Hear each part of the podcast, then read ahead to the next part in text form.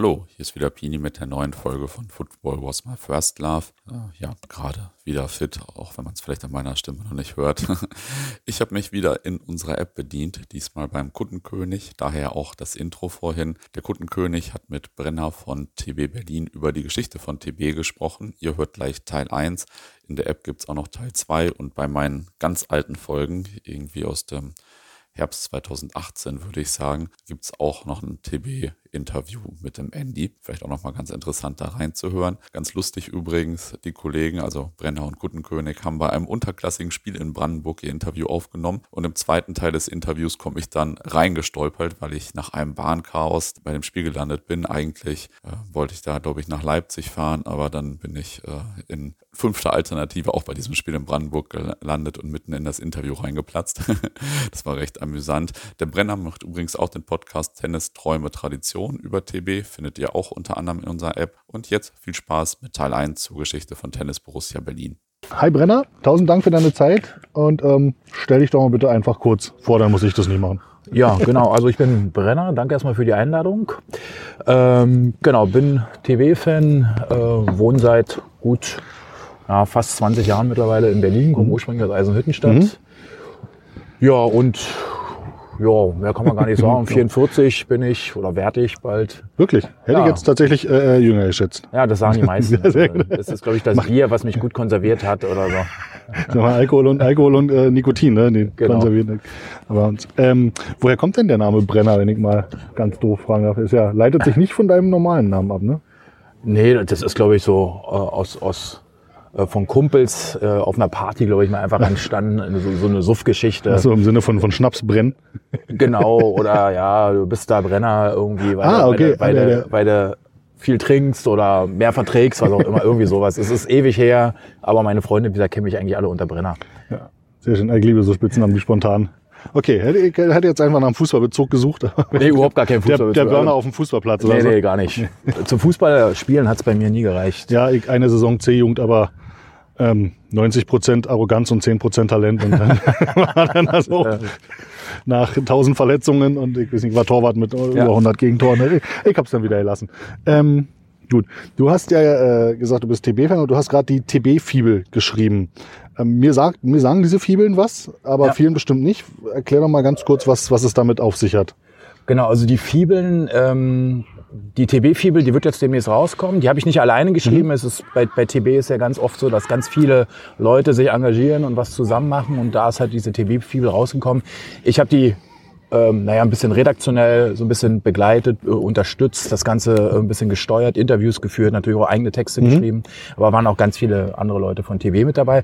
Ja, die Fibel-Reihe, das ist, der Verlag nennt sich, glaube ich, Culture, Culture oder so ähnlich. Ich bin froh, dass du das ausgesprochen hast, ich hätte mir jetzt wahrscheinlich richtig einen abgebrochen. genau, also das, äh, das Konzept dahinter ist eigentlich von Fans für Fans. Mhm. Ja, also da geht es nicht darum, dass du jetzt irgendwie die perfekte Vereinschronik oder sowas schreibst, sondern es geht einfach darum, dass Fans, die sich im Verein Verein irgendwie engagieren, einfach mal ihre Geschichte erzählen. Was ist, mhm. es ist auch sehr unterschiedlich. Also die Chemie Leipzig, äh, ähm, Fibel äh, hört sich anders oder liest sich anders als die vom ersten FC Köln oder so. Mhm. Ähm, genau, so kann man zusammenfassen. Mittlerweile gibt es ich habe glaube ich geguckt, irgendwie Sparta Lichtenberg ist jetzt sogar irgendwie rausgekommen oder kommt jetzt raus.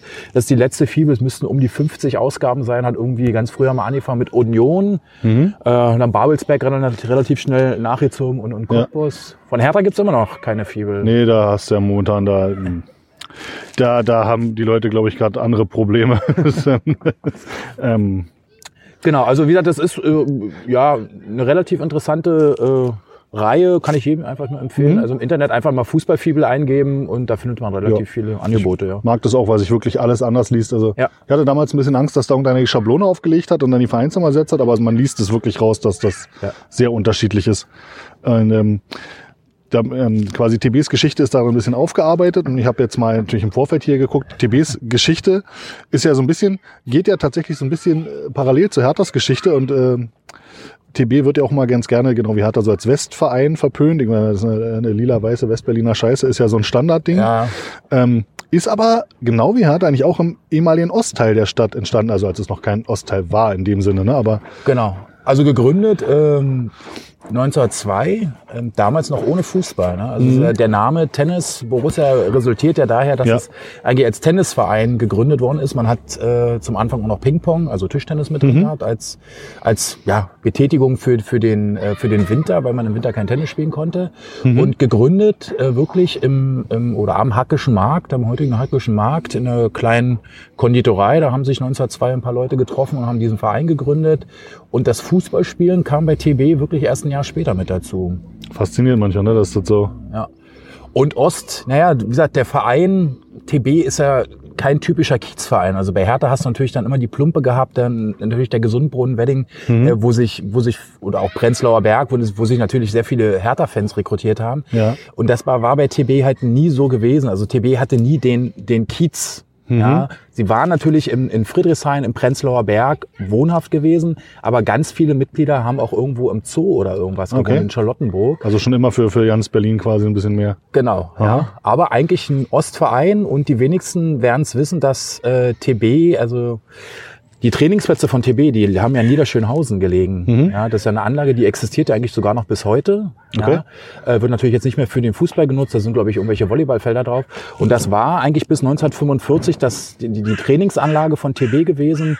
Und ähm, Genau, zum Anfang hatten wir auch Ligaspiele drauf, äh, drauf gespielt, mhm. aber als man dann in den höherklassigen Fußball so gekommen ist, so ja, Anfang der 20er Jahre, vielleicht schon Ende der 10er Jahre, der 1910er Jahre, ähm, hat dieser Platz einfach nicht mehr ausgereicht. Und man Verstehe. hat sich da relativ schnell äh, nach anderen Plätzen immer wieder umschauen müssen. Mhm. Hat aber nie irgendwo einen eigenen Platz gebaut, so wie bei Hertha zum Beispiel. ja, der. Mhm. Okay, und da kommen wir, das Stadion ist auch ganz spannend, da kommen wir tatsächlich ja später nochmal zu. Ja. Ähm, standen ja bei TB, wusste ich auch lange nicht, mit Otto äh, Nerz und Sepp Herberger, zwei riesige Namen im deutschen Fußball ja. unter Vertrag. Ja. Ähm, war das damals schon so eine schillernden Figuren? Wie sahen denn, und wie, wie sahen denn so die Zeiten mit den, den beiden aus? Ähm, also es waren natürlich die erfolgreichsten Zeiten von, von TB gewesen. Also mhm. man muss natürlich, wenn man diese Geschichte mit Nerz und mit, mit Sepp Herberger erzählt, muss man natürlich Richard Girolatis auf jeden Fall mit erwähnen. Mhm der müsste normalerweise den, den geschichtskundigen Hertha-Fans eigentlich auch ein äh, sehr äh, geläufiger Name sein. Okay, dann stelle ich mich jetzt mal kurz in Ecke und schäme mich ein bisschen. Mir sagte der nämlich nichts. Ja, weil das ist eigentlich, das ist der Trainer, der hat mit Hertha in den 30er Jahren die beiden Meisterschaften geholt. Der war Trainer äh, bei Hertha BSC und der ah. kommt ursprünglich von Union 92. Mhm. Das ist ja einer dieser äh, Ursprungsvereine von Blau-Weiß 90 Berlin. Ja. ja. Der hat ja angefangen, äh, Fußball zu spielen. Ich glaube auch einer der Gründer äh, des Vereins. Ähm, er war dann eine Zeit lang in den USA und was er da genau gemacht hat, weiß nicht, aber man geht davon aus, dass er irgendwas mit Sport studiert hat. Auf jeden Fall hat mhm. er diese, diese Erfahrung, die er da gemacht hat, ähm, hat er in den, in den äh, ja, in den Fußball eingebracht. Das war damals noch nicht üblich gewesen, dass, dass es äh, Fußballtrainer gab. Mhm. Ja, also gerade äh, in Deutschland gab es vereinzelt Vereine, die hatten dann schon einen Trainer aus England gehabt, aber es gab noch keinen deutschen Trainer. Und Richard Giolatis war dann der erste oder einer der ersten Deutschen, die diesen Trainerjob letztendlich gemacht haben und ist 1912 zu TB gekommen. Der war dann bis 1920 bei TB. Man muss dazu sagen, der hat dafür kein Geld gekriegt. Ja, also da hat man bei TB, auch wenn man natürlich immer TB immer mit, mit Geld in Verbindung bringt, das ist ein reicher Verein gewesen. Ja, war so der, der Bonzenverein, ne? So genau, ähm, das stimmt natürlich von den, von den, äh, von den Leuten, die Mitglied waren im, äh, bei TB. Da waren natürlich sehr, sehr ähm, soll ich sagen, gebildete Leute, Kaufleute, mhm. Bankkaufleute oder, oder, oder auch Besitzer von Bankhäusern. Also da war schon natürlich schon Geld drinne. Aber äh, man hat bei TB lange darum kämpfen müssen, dass Spieler überhaupt einen kleinen Obolus zum Spielen bekommen. Mhm. Ja, also die haben da kein Geld verdient oder so. Es gab mal eine Geschichte. Erstaunlich, ne? Äh, da hat, äh, da hat man, das habe ich in der, in der Chronik, glaube ich, in der, der 50-Jahr-Chronik von TB mal gelesen. Ähm, da wurde darüber gestritten, ob man den Spielern nach dem Spiel ein gekochtes Ei und ein Brötchen geben darf. Das hat damals schon äh, als Bezahlung gezählt. Ja, also Verrückt. das, so solche Sachen. Und deswegen Richard Girolatis äh, hat, wie gesagt, für sein, für sein Engagement oder für seine Tätigkeit als Trainer musste er sogar Vereinsmitglied werden. Er musste Beiträge zahlen. Heftig, ja. ne? Da muss man sich echt mal genau, überlegen heute. Ja. Und ähm, er hat bei TB einfach, ähm, wie soll ich denn sagen, wahrscheinlich einen Verein gefunden und einen Verein, ja doch einen Verein für sich einfach gefunden, wo er seine ja, seine Erfahrungen, die er im Sporttraining so hatte, einfach in den Fußball mit einbringen kann. TB war ein, ein Verein gewesen, der schon früh ähm, sehr weit immer geblickt hat, also schon früh auf die Jugend gesetzt hat, mhm. früh Akademikerfußball, also heute würden wir sagen Unisport mit eingeführt mhm. hat, ja, äh, um letztendlich Studenten, die in Berlin studiert haben, ähm, zu binden. Zu binden, mhm. genau. Also denen auch die Möglichkeit zu geben. Also natürlich auch viele Spieler zu, äh, zu TB gekommen. Mhm. Genau, und der ist eigentlich der Vater des ganzen Erfolgs, der dann mit Nerz und Herberger äh, dann irgendwann mit einer Berliner Meisterschaft ja Anfang der 30er Jahre auch mal geendet hat. Ähm, der ist 1920 an die Sporthochschule äh, für Leibesübungen. Äh, den mhm. Hertha-Fans äh, ist dieses Gelände bekannt. Das ist der heutige Olympiastützpunkt, wo mhm. Hertha die Geschäftsstelle hatte. Das war ja. früher die Sportschule gewesen. Mhm. Und da ist er berufen worden 1920 und hat dort letztendlich ähm, Fußballtrainer ausgebildet. Wahnsinn. Also so ein Pionier quasi auf dem Gebiet. Ein Pionier auf dem Gebiet, genau. Äh, der DFB hat ihn da, wie gesagt, äh, in diese Richtung so ein bisschen ja, gelenkt. Und Nerz und auch Herberger, das sind Schüler von ihm gewesen, also die an dieser Hochschule studiert haben.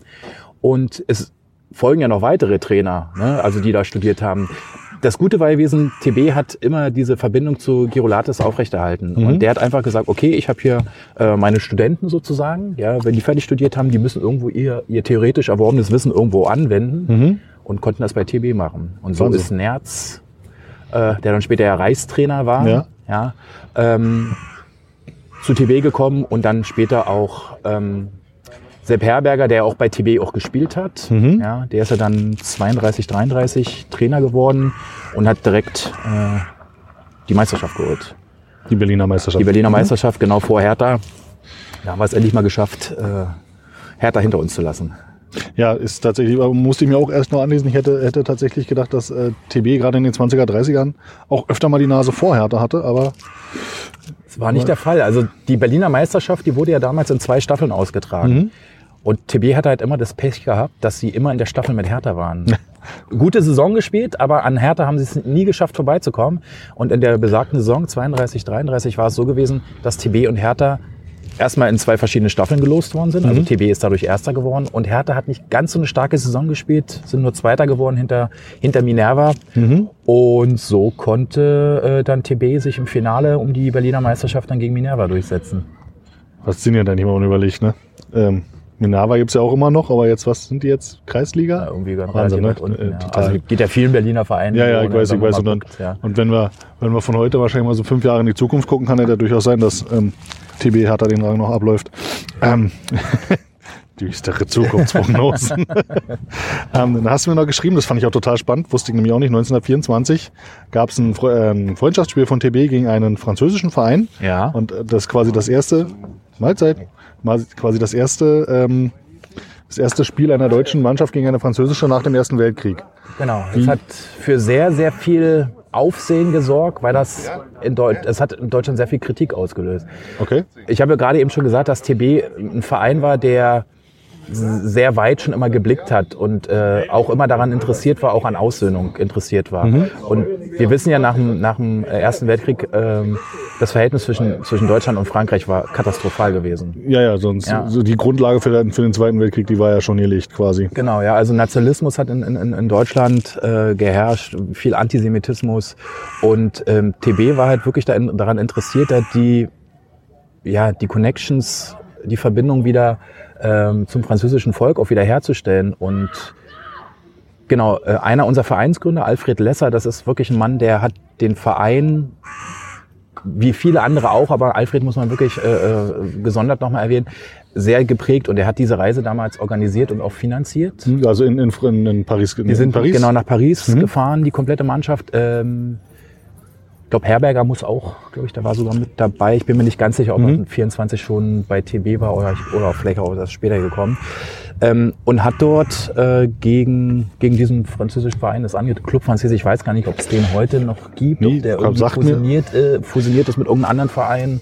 Das, das kann ich dir gar nicht sagen. Nee, müsste man wahrscheinlich mal tiefer in die Materie gehen, aber ja, ist ja, ja äh, fand ich äh, echt interessant. Und ähm, zu, der, zu dem Zeitpunkt, also in den 20ern, sind auch die ersten Spieler von TB dann Nationalspieler geworden. Genau, Otto Lux zum Beispiel, das ist einer, äh, der dann Nationalspieler geworden ist. Genau, also es hat so langsam Früchte getragen, ne? das, was TB gemacht hat. Wie gesagt, früh in die Jugend investiert, seit 1905 gab es äh, Jugendfußball bei TB. Ähm, und die Ausbildung durch, durch, ähm, durch Richard Giolatis, durch Nerz und sowas hat dann einfach Früchte getragen. Mhm. Die haben wirklich ähm, gute Spieler hervorgebracht. Waren natürlich auch viele Spieler dabei gewesen, die nach Berlin gekommen sind zum Studieren und dann durch den, durch den Akademikerfußball bei TB gelandet sind. Mhm. Ähm, die Leiserowitsch-Brüder muss man auf jeden Fall äh, ähm, erwähnen. Ähm, die ursprünglich aus Dresden kamen, dann irgendwann bei TB gelandet sind ja, also es sind, es sind ganz, ganz, ganz viele Namen, die die meisten eigentlich gar nicht bekannt sind, weil natürlich TB jetzt nicht irgendwie, also bis auf Herberger, aber das ist ja kein TB-Eigengewächs, sondern mhm. der kommt ja ursprünglich aus Mannheim.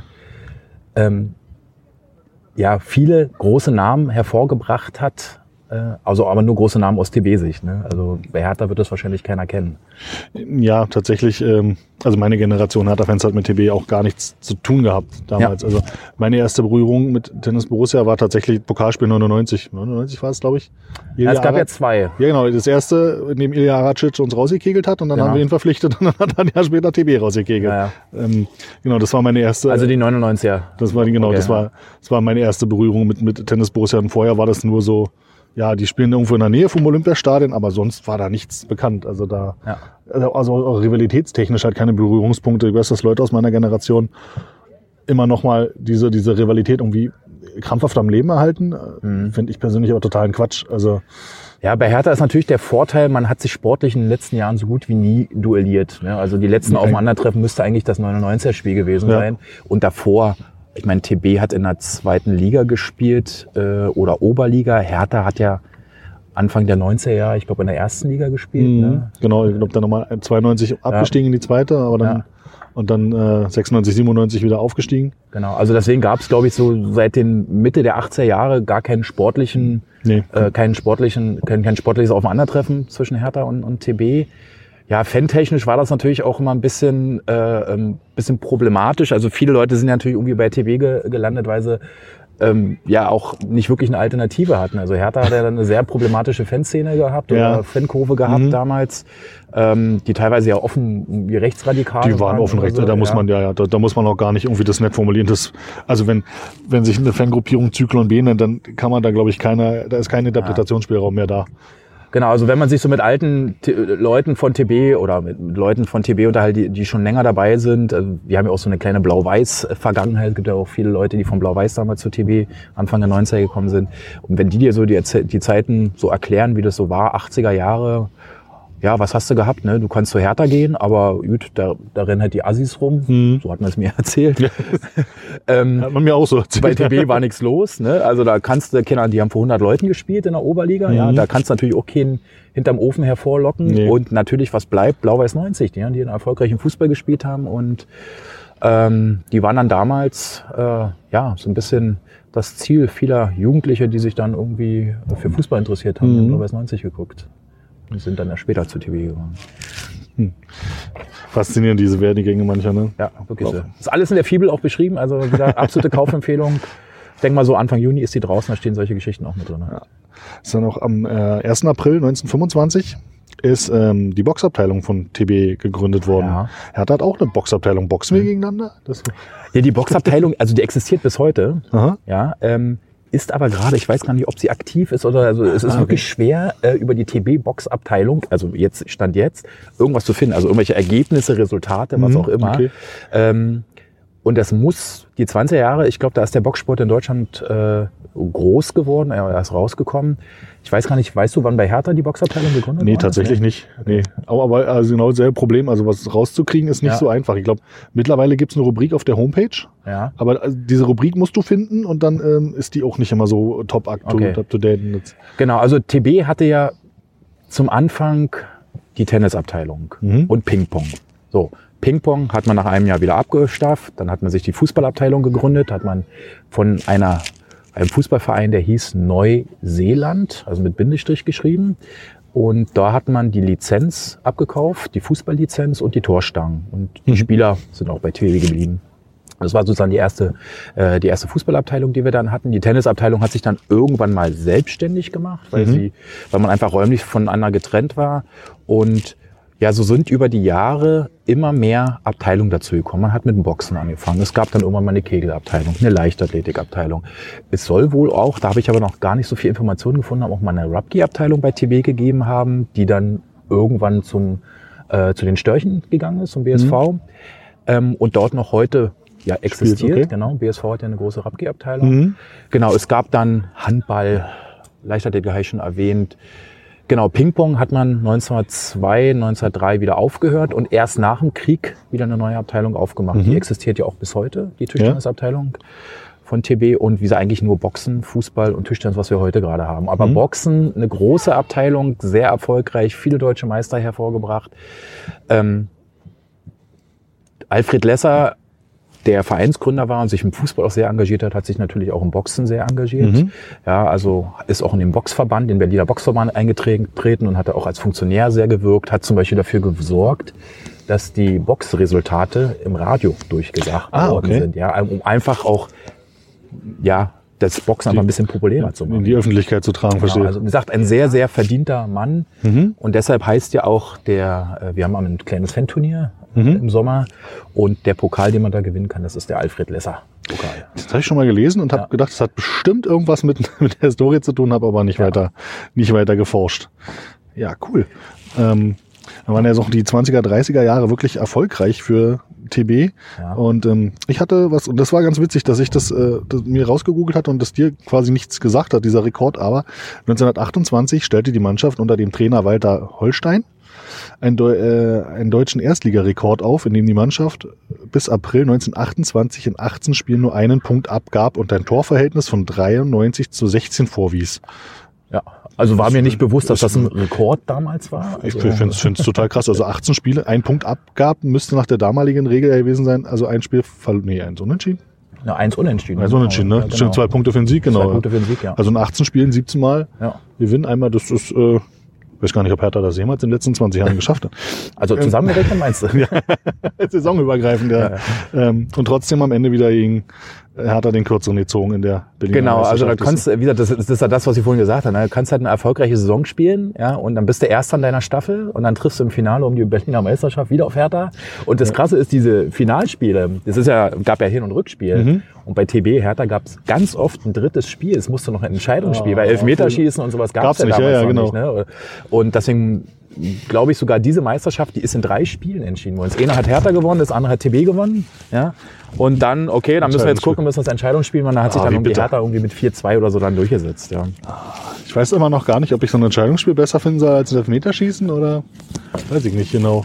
Ja, ja, es wurden früher auch Spiele mit Münzwurf entschieden. ja, weiß ich. Das, das, das finde ich total bescheuert. Also, ja. Das finde ich, das finde ich überhaupt nicht gut, aber ähm, ein Entscheidungsspiel finde ich schon irgendwie so, also jetzt so gerade wenn man als Fußballfan sich, das ist schon geil, oder? So. Ja, also natürlich. Also je mehr Spiele, umso besser, ja. na klar.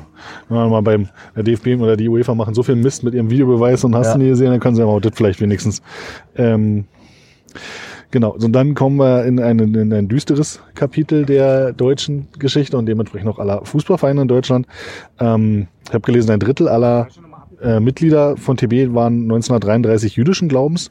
Ähm, wie, wie, wie ist so dieser, diese Zeit über TB hereingebrochen?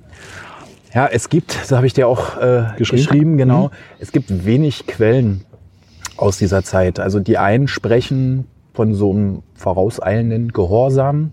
Mhm. Ja, ähm, was auf jeden Fall Fakt ist, es hat TB, du hast gesagt, ein Drittel der Mitglieder waren jüdisch. Habe ich so, habe ich genau. so quasi in, einem großen, in der großen mhm. Internet-Enzyklopädie ja. äh, rausgegoogelt.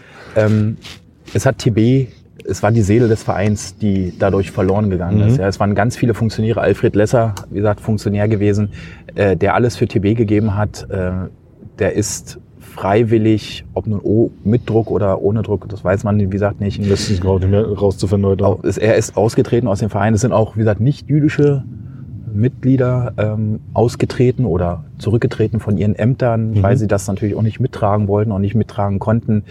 Ähm, es ist eine sehr dunkle Zeit. Es hat aber sportlich für TB augenscheinlich keinen Einbruch gebracht. Also mhm. TB hat weiterhin erfolgreichen Fußball gespielt. Gab ja, glaube ich, dann nochmal eine Meisterschaft in den, in den 40er Jahren, die sie nochmal geholt haben. Aber wie gesagt, das Vereinsleben war nicht mehr das gleiche gewesen, was es vorher mhm. war. Wie gesagt, viele Mitglieder haben es geschafft, äh, sich abzusetzen. Es hat ja, wie gesagt, nicht nur die Fußballabteilung getroffen. Nee, das ist ja dann der ganze Vereinsleben. Ja, also wie gesagt, Nelly Neppach ist zum Beispiel äh, eine Sportlerin gewesen. Ähm, da hat unser Vereinshistoriker Jan Buschbaum ihre Geschichte vor ein paar Jahren gut recherchiert, ausgegraben, dafür auch gesorgt, dass ein, ein Stolperstein in, in Charlottenburg oder Wilmersdorf äh, äh, verlegt worden ist. Die war deutsche Meisterin im Tennis gewesen und ist dann vom Deutschen Tennisbund auch in dieser Zeit dann ausgeschlossen worden mhm. als jüdische Sportlerin. Ähm, ihre Titel wurden ihr aberkannt, ja, und ähm, sie ist, äh, man hat sie letztendlich mit diesen Entscheidungen, das hat ihr das Herz gebrochen, hat sie in den Suizid getrieben. Ja, sie hat sich mit ihrem Mann umgebracht. Also es auch eine sehr, sehr tragische Geschichte und so gibt es ganz, ganz viele Geschichten. Viele Geschichten sind vielleicht auch gar nicht bekannt, weil man gar nicht weiß, was aus diesen Menschen geworden ist. Mhm. Einige haben es geschafft, sind irgendwie nach, nach, nach Palästina, nach Israel, später dann äh, emigriert in die USA. Aber es sind natürlich auch äh, TB-Mitglieder auch ermordet worden von den Nazis. Ja, ne? ähm, ich, es ist schon wieder, es ist, es ist nicht kalt hier und ich habe trotzdem ja. schon wieder ein bisschen Gänsehaut. Aber. Genau. Also was man auf jeden Fall erwähnen muss, wie gesagt, es gibt wenig Quellen über diese Zeit, also wie ist das auf dieser Mitgliederversammlung abgelaufen, ein Protokoll oder sowas von der Mitgliederversammlung habe ich mhm. noch nicht gefunden. Es hat nach dem Krieg... Ähm, ja, äh, Cola? Ja, zwei, zwei Cola wären cool. Ähm, es hat nach dem Krieg dazu geführt, dass viele jüdische Mitglieder relativ schnell wieder Kontakt zu TB aufgenommen haben. Mhm. Ja, also Hans Rosenthal ähm, war ja blühender TB-Fan gewesen. Er ist ja später noch Präsident geworden. Mhm. Ähm, und es gab auch Holocaust-Überlebende, die wieder zu TB gekommen sind. Das spricht natürlich auch so ein bisschen dafür, ähm, dass das jetzt kein vorauseilender Gehorsam war, mhm. sondern dass die Mitglieder vielleicht den Verein auch freiwillig verlassen haben, um Schaden vom Verein zu nehmen, weil mhm. sie gesehen haben, okay, ähm, das können wir nicht aufhalten. Mhm. Ähm, es gibt aber auch eine Geschichte, wieder Alfred Lesser, äh, der ist Anfang der 50er Jahre in den USA äh, verstorben und seine Frau. Ja, bitte. Danke. Und seine Frau hat ähm, später erzählt, dass er an einem gebrochenen Herzen gestorben ja, ist. Das hat, er hat das nie äh, verwunden, dass er äh, dass, dass er bei TB austreten musste. Deswegen, die Quellenlage ist sehr dünn. Es gibt äh, zwei Seiten. Ähm, ja, ja, das ist, ist, ist auch heute einfach nicht mehr. Es ist so viel verloren gegangen in den, in den ja. Zeiten. Ich weiß, bei Hertha ist es auch ein unglaublich schweres Thema gewesen, diese Zeit zu rekonstruieren. Ja, ja. Die Becher kannst du weghauen Dankeschön. Danke. Zahle ich? Oh, ich zahle. Okay, danke.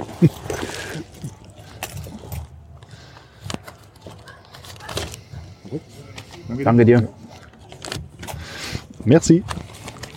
Ähm, ja, ist wirklich schwer. Es ist diese, diese Geschichten, ähm, die, Geschicht, die Geschichten dieser Geschichte quasi mhm. zu rekonstruieren.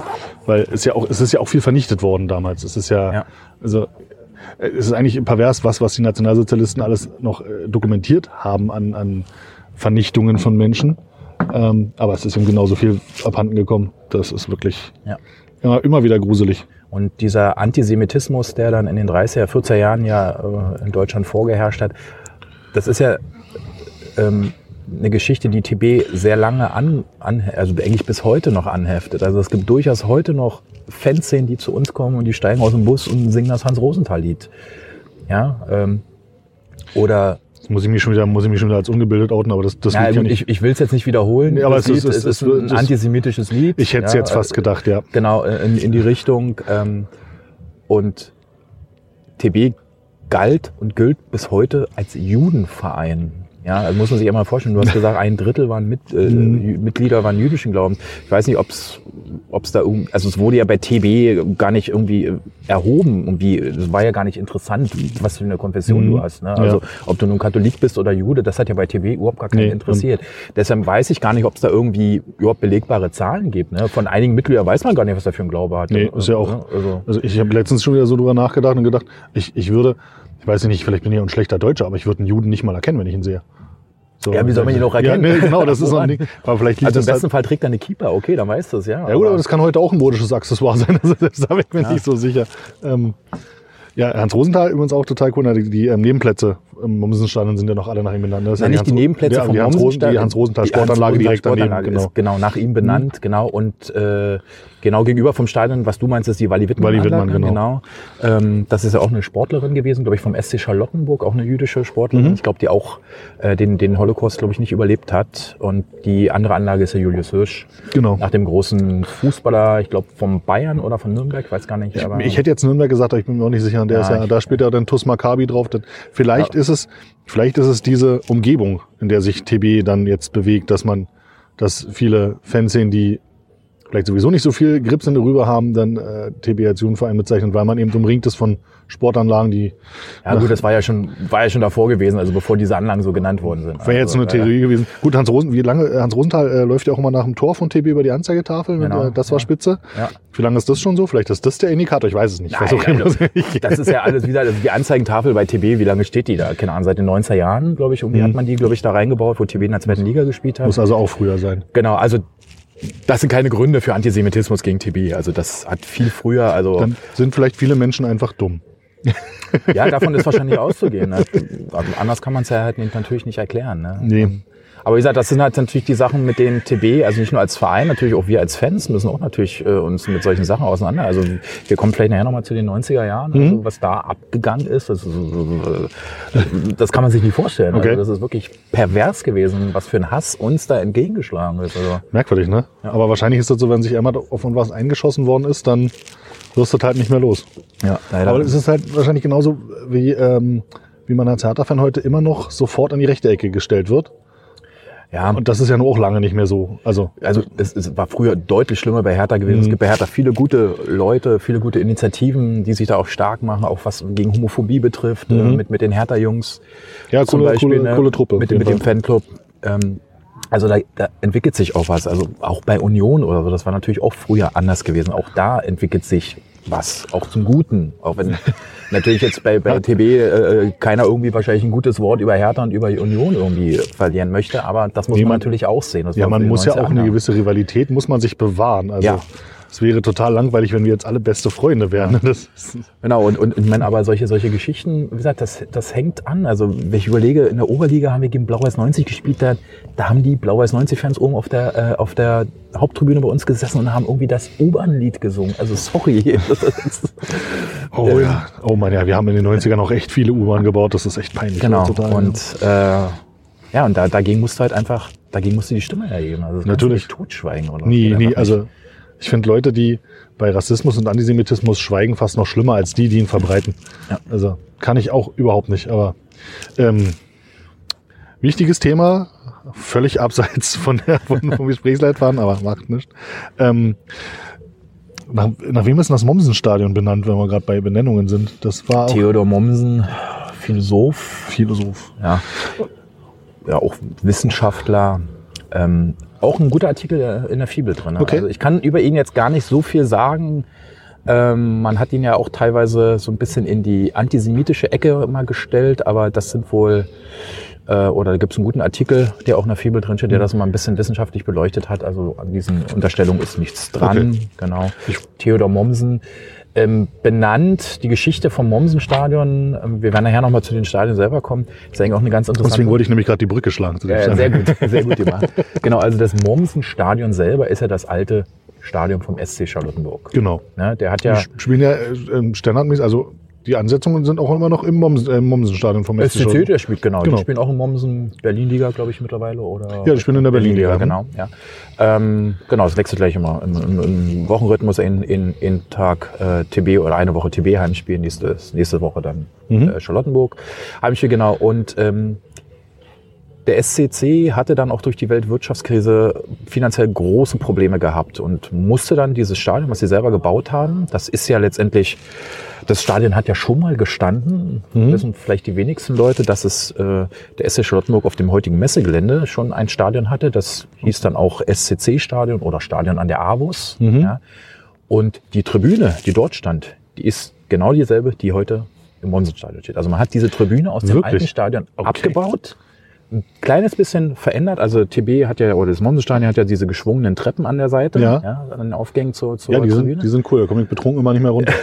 ja, Gott sei Dank sind da Geländer dran, wo man sich festhalten kann. Genau, die gab's in der Form nicht, sondern man hatte da irgendwie an alten Stadion noch zentral vorne Treppen dran, an der Tribüne vorne. Aber ansonsten ist das Ding baugleich. Stark. Ja. Genau, und die mussten halt da runter, weil die Messe sich ausgedehnt hat, mhm. hat sich dann bis in die 50er Jahre dann reingezogen und man hat dann drüben im Eichkamp dann auf der anderen Seite von der S-Bahn sozusagen, mhm. hat man ähm, ja das Mommsenstadion gebaut. Stark. Das seit 1930. Genau, und der SCC musste es dann an die, an die, an die, an die Stadt Berlin oder an die Bezirk verkaufen. Und dann hat sich da äh, die, eine Schule mit eingegangen, hat da ein bisschen Schulsport drin gemacht. Mhm. Das war das Mommsen-Gymnasium. Ja. Ah. Und dadurch ist das Stadion zu dem Namen Theodor Mommsen Stadion Verstehe. gekommen. Das ist, glaube ich, ich weiß gar nicht, ob es da offiziell mal eine Namensgebung war oder ob das so ein schleichender, schleichender Prozess, Prozess war, dass die sagt, die Schule, okay, wir, wir, wir pachten uns jetzt hier ein, deswegen mhm. nennen wir das jetzt Mommsen Stadion und seitdem heißt es einfach Mommsen Stadion. Genau. Ja, die Stadiongeschichte bei TB ist sehr, sehr interessant. Ja, das habe ich nämlich auch. Und also Fußball bildet ja natürlich nur im Bereich Fußball, aber es ist egal. Und das wusste ich zum Beispiel auch überhaupt nicht, weil ich habe TB war für mich TB und Mommsenstadion war für mich so ein Atemzug. Und dann hatte ich jetzt im Vorfeld halt gelesen, dass die ja ein, eine, eine Odyssee an, an Sportplatzsuche oder Stadionsuche in Berlin hinter sich haben. Ja. Äh, da weißt du aber bestimmt äh, wesentlich mehr als das, was Wikipedia mir da so schnell rausgeklärt äh, hat. Ja, ich kenne den, ich weiß gar nicht, ob Wikipedia da alle, alle Stadionplätze oder alle Stadien drinne hat. Also was auf jeden Fall ähm, die erste Anlage war natürlich der EXA gewesen. Ne? Also so wie Hertha auch. Ne? Ja. Es gab damals, äh, Anfang des 20. Jahrhunderts, gab es keine Fußballplätze in Berlin. Ne? Nee, es gab ja, Fußball war ja im Kaiserreich immer noch nicht gern gesehen. Ja, genau. Fußlümmelei, englische Krankheit, man englische Krankheit. betont oder sowas. Der oder ganz große Traum, ein super ja. Film dazu. und genau, deswegen hat man sich natürlich dann äh, große Plätze gesucht. Das waren die Exerzierplätze des mhm. preußischen Heers, wie gesagt, auf dem Tempelhofer Feld oder an der Bernauer dann mhm. der Exa, wo dann Hertha, Alemannia, TB zu Hause mhm. waren. Ist jetzt übrigens nicht weit weg von, wo jetzt der Jahn-Sportpark steht, ne? Für alle Nicht-Berliner. Genau, also es ist eigentlich genau die Stelle, wo jetzt der Jan ja. dra äh, draufsteht. Genau, mhm. das ist der Exerzierplatz, ähm, einsame Pappel gewesen. So, dann hat TB, was ich ja vorhin schon erwähnt habe, durch Alfred Lesser äh, die Anlage in, in Niederschönhausen, also in Pankow bekommen. Mhm. Das war eine Anlage gewesen, da waren zwei Rasenplätze drauf, ein paar Tennisplätze, es gab ein Vereinsheim, medizinisch hat man also auch so Massagesachen, sowas schon. Und ähm, äh, wie sagt man, Entmüdungsbecken? Entmüdungsbecken. Also ich liebe dieses Begriff Entmüdungsbecken. Ich finde das so. Ich habe immer Ailton nackt da äh, in diesem Entmüdungsbecken vor Augen, wie er die Meisterschaft feiert und einfach mal nichts anhat dabei. Das ist ja, wer kennt die Bilder nicht? Ja, das hat sich so eingebrannt. Genau, also solche Sachen gab es dann halt und das war, wie gesagt, die, die sportliche Heimat von TB gewesen bis in die 45, also bis, bis eigentlich bis Ende des ähm, Zweiten Weltkrieges. Mhm. Und man hat aber gesehen, dass diese Anlage einfach ein bisschen blöd auch verkehrstechnisch gelegen. Also Niederschönhausen, da bist du damals konntest du nur mit der Straßenbahn irgendwie hinfahren. Ja, da kommst ja, da du heute noch beknackt hin. Ne? Genau. Und das ist, war einfach zu weit weg gewesen. Es gibt, glaube glaub ich, in der Nähe irgendwie auch einen Bahnhof. Rosenthal ist ja äh, nicht so weit weg, ähm, wo man auch hin, aber es gab da, glaube ich, keine Möglichkeit, das Ding irgendwie auszubauen. Ich denke mal, das Geld wird wahrscheinlich TB gehabt haben, mhm. ja, ähm, um da vielleicht auch was ausbauen zu können, aber weiß nicht, man hat's. Man wollte es wahrscheinlich nicht. Wollte es nicht, weil es irgendwie nicht ging oder weil die Kapazität oder der Platz nicht ausgereicht hat. Mhm. Auf jeden Fall ist man dann ähm, nach Wilmersdorf an die Cicero-Straße. Das ist heute äh, eine große freie Fläche, so ein bisschen südlich des Kuhdamms. Mhm. Ähm, und das ist der Akademiker-Sportplatz vom Berliner Sportclub. Ja, mhm. und das war genau die Zeit, wo der Berliner Sportclub mit Hertha fusioniert ist. Fusioniert ist kurzzeitig. Deswegen hieß dieser Platz auch teilweise Hertha BSC Platz. Aha. Ja, genau. Und da hat TB für eine Saison, glaube ich, drauf gespielt. Die kannst du dir heute noch angucken. Also mhm. der Platz ist heute noch vorhanden, aber es ist ein Lost öffentlicher Crowd. Park. Ja, okay. man hat in der Mitte, glaube ich, so irgendwie so, so einen Wall reingezogen, damit da gar keiner auf die Idee kommt, irgendwie Fußball zu spielen. genau. Das war dann der zweite Platz gewesen. Dann äh, ist TB an die Seidlitzstraße gezogen. Das ist Heute liegen dort an dieser Stelle die Nebenplätze vom Poststadion. Mhm. Ja, das Poststadion war damals noch im Bau gewesen, war noch nicht ganz fertig. Ist ähm, ja zu den Olympischen Spielen 36 auch gebaut worden, ne? Oder nee, nee, das war schon gebaut? früher. Muss schon, dann ist es nochmal umgebaut worden, 36. Ne? Anfang, Anfang, ich, das glaube ich, ich glaube, da ist, also Olympische Spiele, es kann sein, dass es vielleicht nochmal erweitert ja, ja, worden ist, ist, oder so, aber. Also, ich weiß, dass darin gespielt worden ist und ich mhm. war der Meinung gelesen haben, sie hätten was, dann habe ich es falsch gelesen, das kann auch durchaus sein. Ja, ähm, genau, und das Poststadion war noch nicht fertig, also hat man kurz noch an der Seidlitzstraße gespielt mhm. und ist dann ins Poststadion gezogen. Ist ja gebaut worden vom Postsportverein, der hat aber relativ unterklassig gespielt, also die mussten das Stadion fußballmäßig überhaupt gar nicht nutzen, sondern haben auf den Nebenplätzen gespielt. Und die Leichtathletikabteilung vom, Sport, äh, vom Postsportverein hat das Stadion eigentlich genutzt. Und TB ist dann fußballerisch der erste Hauptnutzer des mhm. Poststadions geworden. Auch das Casino ist zum, ja, zum Vereinstreffpunkt, zum Vereinsmittelpunkt geworden. Also ganz viele Vereinsfeiern haben dort stattgefunden. Mhm. Die Geschäftsstelle von TB war auch im Poststadion äh, zu Hause gewesen. Warum TB dann aus dem Poststadion raus ist, das kann ich dir gar nicht sagen. Auf jeden Fall sind sie dann äh, zum äh, ins Preußenstadion mhm. abgewandert. Aber das ist nicht das Preußenstadion von heute im Süden nee, von Berlin? Nicht das, was an der Malteser mhm. ist, in, in, in, Langwitz, sondern das war das Preußenstadion. Das hat an der Stelle gestanden, wo heute das äh, Flughafengebäude in Tempelhof ist. Mhm. Genau, das Stadion gestanden. Und da haben sie gespielt, dann sind sie irgendwann zwischendurch wieder zurück ins Poststadion, dann wieder zum Preußenstadion. Und irgendwann Ende der 30er Jahre sind sie dann ins Polizeistadion gezogen in Mitte. Mhm. Das ist die Stelle, wo dann später das Stadion der Weltjugend oder Walter-Ulbricht-Stadion dann auch war. Ähm, und das war dann für fast zehn Jahre dann die sportliche Heimat von Tennis Borussia gewesen. Mhm. Faszinierend. Also eh wirklich kreuz und quer durch ganz Berlin, Norden, Süden, Westen, genau. Osten. Und eigentlich erst mit, ja, mit der Gründung, also nach Ende des Krieges sind ja die Vereine verboten worden. Ja. Und dann die TB-Spieler sind ja dann in der SG Charlottenburg, haben sich da alle wiedergefunden. Mhm. Ähm, erst da sind sie ins Mommsen-Stadion gegangen. Ja, also seit 45 ähm, spielen sie eigentlich im Mommsenstadion, haben sogar noch teilweise ein paar Spiele im Abus-Stadion. Das hat damals noch gestanden, mhm. zwar ohne Tribüne, aber der Platz war noch da. Okay. Genau, und deswegen gab es in der ersten Saison auch ein paar Spiele, die TV im Abus-Stadion äh, austragen musste. Mommsenstadion war wahrscheinlich irgendwie gesperrt oder irgendwie anders belegt, dass man da nicht spielen mhm. konnte. Genau, also das hat auch stattgefunden. Und dann äh, ist man ja durch die Bundesliga ins Olympiastadion gekommen. Mhm. Ich glaube, ein Bundesligaspiel hat sogar noch mal im Poststadion stattgefunden gegen Kann Eintracht Frankfurt, mhm. weil äh, irgendeine Polizeimeisterschaft im Olympiastadion ja, war. Ja, das war ja damals auch alles noch nicht so dramatisch mit den. Genau, also da konnte man noch im Post, also es müsste auch das einzige soweit ich weiß, erst also Bundesligaspiel gewesen sein, was im Poststadion stattgefunden hat. Ja, ich glaube, er hat, hat ja. im Poststadion nie, nie Bundesliga gespielt. Nee, Oberliga später haben ja, wir dann genau. da drin gespielt. Ich weiß ne? gar nicht, ob ja. zweite Liga vielleicht auch noch irgendwann mal. Aber erste Liga glaube ich eigentlich nicht. Ja. Aber ja, schade. Dieses Stadion wäre, fände ich schön, wenn wir uns mal wieder komplett, ja. Komplett äh, renoviert, aber ein anderes Thema. Ähm, Genau. Also ich habe gerade nochmal in meine Unterlagen geguckt. Also 28, 29 sind sie äh, äh, dauerhaft ins Poststadion gegangen und 27, 28 haben sie so ein bisschen Seitwärtsstraße und Poststadion mhm. gespielt. Also in der Saison muss das ungefähr passiert sein. Okay.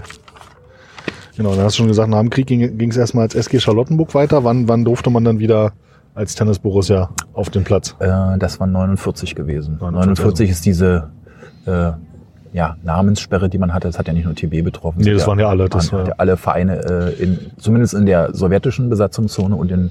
Berlin betroffen. Im Westen war das gar nicht so streng gewesen. Also im Westen, glaube ich, die Oberliga Südwest oder da unten, die haben glaube ich schon in der ersten oder spätestens in der zweiten Saison haben die schon wieder unter ihrem alten Namen, also schon wieder VfB Stuttgart und sowas alles gespielt. Ja, ja, da hatte ich auch mal. Da war das gar nicht so schlimm gewesen. Das war eigentlich nur im Osten. Ja, merkwürdig, ne? Ja. Berlin auch immer so eine Sondernummer hier. Und dann ist 1963 die Bundesliga gestartet, oder startete die Bundesliga, ist gestartet, klingt so grammatikalisch so plump hier. Ja. Ähm, aber TB hat sich da nicht auf einen Startplatz beworben. Also ich habe gelesen, sie haben sich nicht beworben. Mhm. Du hast mir geschrieben, ähm, Hertha war halt einfach immer besser platziert. Mhm. Ähm, also ich ja. habe mich gestern auch zu dem Thema, weil, weil, weil mir war das nicht bewusst, dass, dass man sich da bewerben musste. Mhm. Ich habe gedacht, okay, die haben halt geguckt. Äh, aus ja. Berlin wollte man eine, eine, Mannschaft haben, wer war in den letzten Jahren am besten irgendwie platziert. Mhm. Äh, ich habe mich gestern noch mit ein paar ähm, Leuten bei TB beim Spiel nochmal unterhalten, mhm. die auch so ein bisschen äh, Historie interessiert sind und die haben halt einfach gesagt, ja, wird wahrscheinlich so gewesen, dass TB äh, auch das finanziell damals genau. nicht hätte stemmen können oder wollte. Äh, und man sieht ja dann, was aus Vereinen wie Tasmania äh, geworden ist, ja. die dann. So, gestern gerade das, das kleine Derby Tasmania hat genau. Tasmania gegen TB und TB hat 3 zu 4 war dann am Ende gewonnen. 3 zu 4, ja. Knappe Kiste. Ärgere ich mich, dass ich nicht da war, muss ich sagen. Es war wirklich eine gute Stimmung gewesen, gutes Publikum. Also ich denke mal, von uns waren bestimmt 200, 250 mhm. Leute da gewesen. Und ja, Abwehr stimmt gerade irgendwie nicht so scheinbar. Ach, da, kann ich, da kann ich ein Lied von singen, so ein Hertha BSC. Also in zwei Spielen sechs Gegentore zu kriegen, also mein Gott, das ich haben wir Ich glaube, wir haben in zwei Spielen zwölf Gegentore gekriegt. Aber wir ja, haben ja auch, wir haben mit Teil von Korkut einen Trainer hier geholt, der davor irgendwie 0,5 Punkte pro Bundesligaspiel hat. Ähm, ja, gut, andere Thema. Aber, genau, also ähm, das war letztendlich so ein bisschen der Grund gewesen, warum TB sich damals nicht für die Bundesliga beworben hat für die erste Saison. Es hat sich ja Hertha beworben, Ja. der Spandauer SV. Ja, das Ja, wäre cool und gewesen. Viktoria als Tabellenvorletzter oder irgendwie so. Ja, gut, Victoria, Victoria hat ja nur schon im Laufe der letzten Jahre gezeigt, dass die so ein bisschen so einen größenwahnsinnigen Touch haben. Das ist unser Türkücü. Ja, aber ich glaube, zumindest bei Viktoria ist wirklich ein fußballerischer Plan also dahinter. Also das sind, glaube ich, schon Leute, die da Ahnung von haben. Richtig, und da ist ja auch ein Vereins, eine Vereinsstruktur hinter. Also die kommen Genau. jetzt nicht aus dem Nichts oder so, aber Ja, also ich glaube, dass das schon irgendwie ein sehr durchdachtes Konzept ist. So kritisch, wie man es sehen kann. Ja. Ähm, aber es ist, glaube ich, nicht mit Toguchi und auch nicht mit so Sachen wie äh, Krefeld oder Nee, was haben wir noch gehabt? So, so, äh, da gab es ja noch irgendwie so ein, ein krasses Beispiel. Ja gut, Toguchi ist natürlich jetzt ein absolutes Negativbeispiel. ja, Ja. ja, richtig. Wie Ja, so klar, bei. Ismail, Ismail bei, bei, bei 60. 18, ja, Ja. Wie ist Herr Windhorst, ist glaube ich auch in Berlin dann schon auf die Nase gefallen. Ja, also das Geld, was er da in, in Hertha in den letzten Jahren reingesteckt hat, also keine Ahnung, da hätten wir gerne irgendwie so einen ganz klitzekleinen Teil davon gehabt. Da hätten wir bestimmt tausendmal mehr mit uns was machen können. Hundertprozentig. Also da Für sei 280 Millionen oder so ähnlich? Habe ich irgendwas? 375, glaube ich. Ach Gottchen, mein Gott. Also das ist so. Und naja, dafür stehst du aber noch im Relegationsplatz. Also geht noch zwei Plätze schlechter. nee, damit hätte man tatsächlich. Ähm, ja, nee, da hat Viktoria tatsächlich doch schon ganz andere, eine ganz andere Basis und die tun ja auch ein bisschen was Intelligenteres mit diesem Geld als Blindspieler verpflichten. Das muss man ja auch dazu sagen. Genau, also sie holen sich natürlich auch schon erfahrene Spieler. Natürlich. Ne, das wäre auch, wär auch dumm, wenn man das Ja. mit dem Geld nicht machen würde, aber sie stecken eben auch viel in die Vereinsstruktur damit. Genau, also was natürlich immer so in Berlin ein großes Problem ist, natürlich äh, Infrastruktur, stadiontechnisch. Ja, ja. Also da werfen ja viele irgendwie äh, Viktoria vor, ja, die sollen mal lieber das Geld um in den Stadion stecken. Ja, aber man sieht doch an Hertha, wie einfach, wie schwer es ist, in Berlin ein Stadion zu bauen. Das ist so gut wie unmöglich. Ich Du hast wollte ja- gerade sagen, es ist, es ist nicht so gut wie unmöglich, es, es ist unmöglich. ja, also du also, musst, du musst du? und also gerade bei der Thematik bei, bei Hertha mit dem Stadionneubau, Ja. es ist ja auch so, dass man äh, da einfach sagt, du musst eigentlich dich damit anfreunden, an den Rand zu ziehen. Also so schon über die, über die Ja. Stadtgrenze die drei Schritte hinaus zu machen. Ähm, sowas wie nach drei Linden oder so, wo du einfach sagst, da bist du ganz nah an Berlin dran, aber offiziell halt schon in Brandenburg. Und Genau. äh, das, das, das, anders wird's nicht gehen. Also Ja. Hast in Berlin ein, ein, eine Wohnungsknappheit nach wie vor, obwohl man baut wie bescheuert. Ja. Da kannst du nicht einfach nur sagen, wir wollen hier ein Stadion für 55.000 Menschen hinstellen, plus die Parkplätze, plus Ja. die Infrastruktur. Das ist vollkommen unmöglich. Union hat einfach nur Glück gehabt, dass die das Stadion damals durch für einen Euro oder so konnten sie es, glaube ich, kaufen. Ich bin mir jetzt mit dem Betrag jetzt nicht ganz sicher, aber Mhm. dass die wirklich ein, äh, über ihr Stadion verfügen können. Aber selbst dort siehst du ja, dass es große Probleme gibt, das Stadion auszubauen. Nicht, weil es finanziell Nee, weil du sonst rückwärts an eine Wuhle kippst. Ja, erstmal das, aber auch die ganze Infrastruktur ringsherum, ne? Also ist eine Anbindung, Katastrophe. also also straßentechnisch, parkplatzmäßig ist es eine Riesenkatastrophe. Das ist eine absolute Katastrophe. Mir tun die Anwohner in der Hämmerlingstraße da immer leid, wenn Weil ich denke, du dahin ziehst, wenn du dahin ziehst, dann bist du am Spieltag wahrscheinlich rumstadion. Aber Ja. ja, also da, ich, ich meine, ich werde ja immer ganz gerne, mir wird ja immer so ein Union-Bashing unterstellt und ich kann die halt auch nicht leiden, aber das, dieser Gästeblock da, das ist wirklich eine Katastrophe.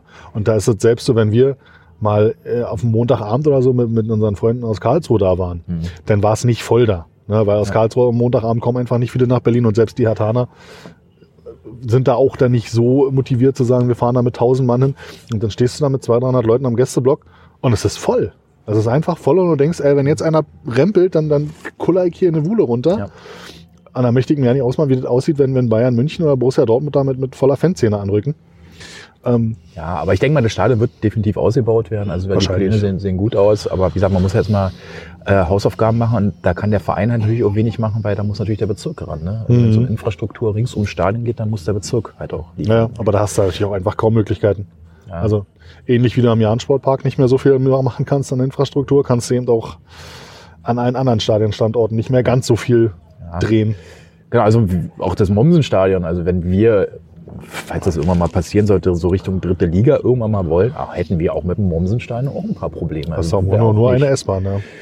Äh, ja, also ne, gut, nicht mal wegen der S-Bahn, also sondern allgemein Stadiontechnik. Also du müsstest natürlich auch gucken, es ist nicht behindertengerecht. Ne? Also du hast Ja. keine barrierefreie, also hast schon barrierefreie Zugänge Mhm. äh, in, in, die, in den Femblock rein, aber du kommst zum Beispiel als, als, als, als Gehbehinderter kommst du nicht auf die Tribüne. Wie willst Ja, du das machen? Es gibt keine, ja, keine Fahrstühle, du hast nur die Treppen. Mhm. Ja, ist halt, das Ding ist fast 100 Jahre alt. Ja, ne? klar, Also, klar. Da hat man natürlich damals noch nicht dran gedacht. Nee, nee, ach, überhaupt nicht. Nee, also, oh Gott, das würde mich, mich, mich, mich, mich, mich, mich graust das gerade, wenn ich, wenn ich mir vorstelle, wie da so, eine, so, so, so ein Fahrstuhl reingebaut wird in die Tribüne, weil ich liebe so alte Stadien und ich hasse wenn- Oh, ja, Ich weiß klar, gar nicht, ob das denkmaltechnisch überhaupt funktioniert. Ja, ja, ne? Also ist übrigens äh, das Geiz, also eins der geilsten Anblicke, die ich im Berliner Fußball kenne, ist, äh, wenn du zu einem Abendspiel in Eichkamp fährst, also abends Tennis Borussia und dann fährst du mit der S-Bahn von mir kommend schon vorbei an den Flutlichtern, steigst dann aus und läufst dann durch diese kleine Wäldchen und diese Flutlichtler werden dabei immer heller.